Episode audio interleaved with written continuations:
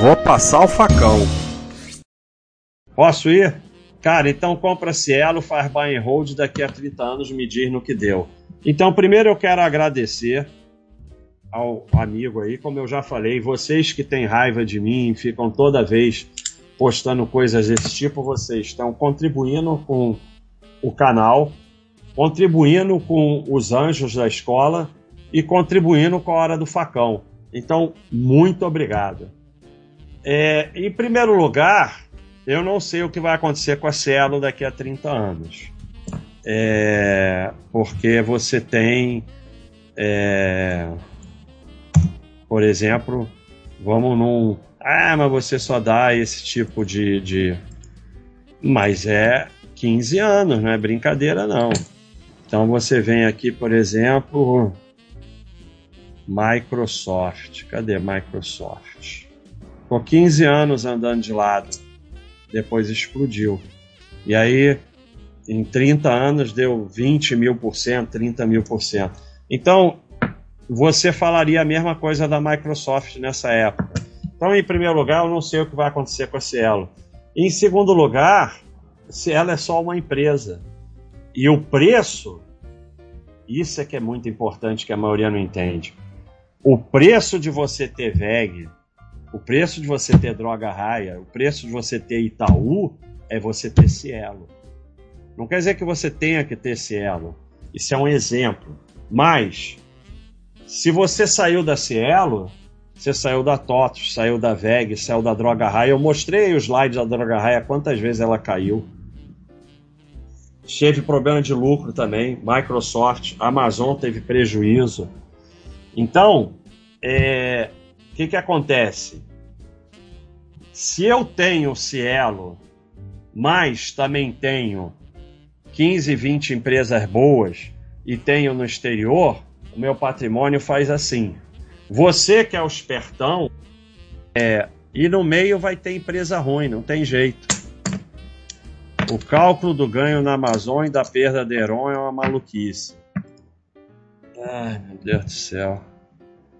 Thiago caprichou. Tá aqui.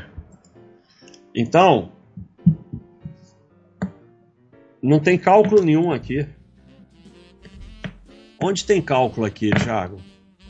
Não, não tem cálculo. Não, Onde isso, tem isso cálculo? aí não é cálculo, isso aí é só. não tem, é o percentual que, que, ela, que ela valorizou. Não Olha aqui. cálculo. Em 99, se 1% do seu patrimônio fosse em ações na Amazon, hoje você estaria rico. Porque aumentou 224 mil por cento. Isso aqui não é cálculo, isso é um dado, é um fato. Isso é um fato.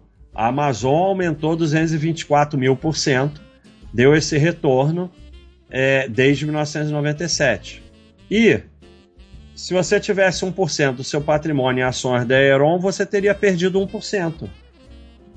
Não, você- É como eu sempre falo, a sardinhagem ela não acerta nem na- no cálculo da sardinhagem. Porque não tem nem cálculo aqui, nenhum cálculo está sendo feito.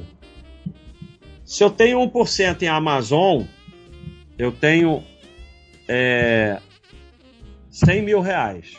Aí eu tenho mil reais em Amazon. Aí a Amazon aumentou 100 vezes. Agora eu tenho 100 mil reais em Amazon. Isso é uma coisa para ser discutida. Isso é um dado. E eu tenho também mil reais em Heron. Eu perdi mil reais porque ela foi à falência. Eu não sei o que, que, tá, que, que vai se discutir aqui. Isso aqui é um fato, é um dado. E a gente está usando de exemplo para mostrar a convexidade do mercado, que é isso aqui. Que você, o prejuízo máximo é o capital que você investiu. E o ganho é ilimitado, porque não tem limite no que pode continuar subindo. Se eu boto mil reais e vou lá e compro ações, eu só posso perder mil reais. Isso não é uma coisa a ser discutida. Se eu boto mil reais, deixo quieto e nunca mais volto, eu só posso perder mil reais. Isso não é passível de discussão. E quanto eu posso ganhar? Ninguém pode responder. É ilimitado. Não quer dizer que eu vá ganhar, mas esse é um dado, é um fato. Então, difícil, hein? Eu acho que não vender nunca está errado, pois no longuíssimo prazo toda empresa vai desaparecer. Então você precisa de uma estratégia de saída para realocação. Não vender nunca está errado, pois no longuíssimo prazo toda empresa vai desaparecer. É. então realmente fica difícil, né? A gente vem aqui, ó. Nós temos essas daqui com Vamos andando. IPO há 16 anos, 17, 18, 21, 23, 24, 25. Esse IPO, fundação é mais ainda. Tem um olha quanta empresa continua na boa, 46 anos, 51 anos. Então tem muitas que não desapareceram. Se botar dos Estados Unidos, então, cara, as pessoas estão muito doidas aqui hoje nesse negócio. Aqui vai há 100 anos, a não sei o quê. Olha quanta empresa. Então, é, não dá nem para discutir um negócio desse. Pago X de financiamento, invisto X. O juro do financiamento é metade do retorno do investimento. O valor do financiamento é menor que o aluguel. Em apenas 3 anos já recebo um provento, 20% do valor do financiamento. Em 10 ou 12 anos vou ter um investi o valor investido maior que o valor financiado, com uma renda maior que o financiamento. Vai lá, depois me conta. Ou seja, é sempre parte do mesmo princípio. Você é esperto e o banco é uma instituição de caridade. O banco e o governo estão aqui para te ajudar e você é esperto.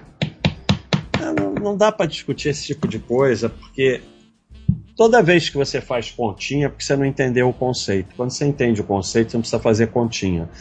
Não tem como é, você conseguir uma mágica que vai fazer você ficar recebendo mais do que paga de, de dívida. Porque senão os bancos, ao invés de ter 30 bilhões de lucro, teriam prejuízo. Se você entender o conceito, você não precisa fazer nenhuma continha para saber que está errado. Isso contando que vai dar tudo certo. Porque o governo muda a regra, vem hiperinflação, você perde o emprego, você perde tudo. Isso é com, quando você faz um financiamento e dá tudo certo, se você levar até o final, você vai pagar seis apartamentos e vai receber um. Então você destruiu as finanças da sua família, o patrimônio da sua família, é, e deu tudo certo. Deu errado, você vai perder o que pagou, perder o imóvel ainda ficar devendo.